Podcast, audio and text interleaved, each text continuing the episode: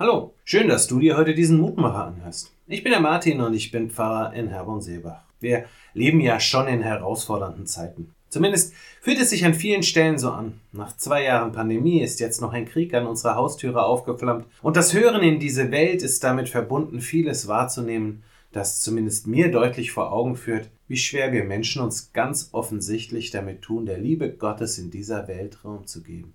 Es wäre jetzt natürlich einfach zu fragen, warum Gott das alles zulässt. Und nicht wenige Menschen werden genau diese Frage formulieren. Es wäre ja auch irgendwie ganz schön, wenn Gott mit seiner Faust einmal kräftig auf den Tisch schlägt und all die Meinungen und Vorstellungen und Handlungen, die nicht meinen eigenen Ansichten entsprechen, einfach so zermalmt. Aber ich erlaube mir dann doch kurz nachzufragen, warum sollte er das tun?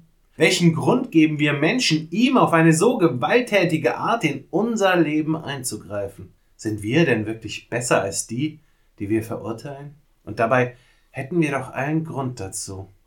Doch der Prophet Amos formulierte es einst in sehr treffenden Worten. Ihr wart wie ein Brandscheid, das aus dem Feuer gerissen wird, dennoch seid ihr nicht umgekehrt zu mir, spricht der Herr. Amos Kapitel 4, Vers 11.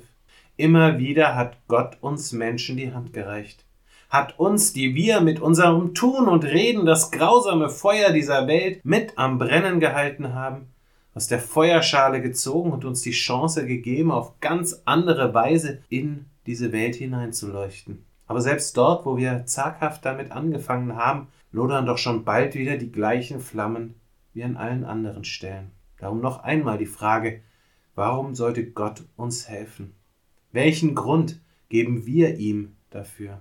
Glücklicherweise gilt trotz dieser Frage das, was Paulus einst an Timotheus, den Freund Gottes, schrieb. Sind wir untreu, so bleibt er treu, denn er kann sich selbst nicht verleugnen. 2. Timotheus 2, Vers 13.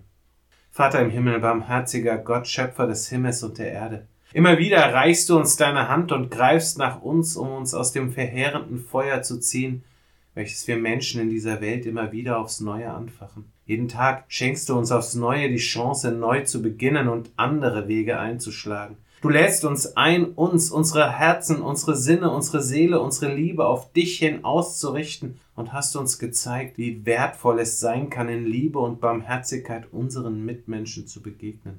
Hilf, dass wir es wagen, diese Wege erneut einzuschlagen und hab Dank, dass du uns nicht einfach die Tür vor der Nase zuschlägst, sondern auch heute noch den Stein wegräust, den wir zwischen dich und uns platzieren. Amen.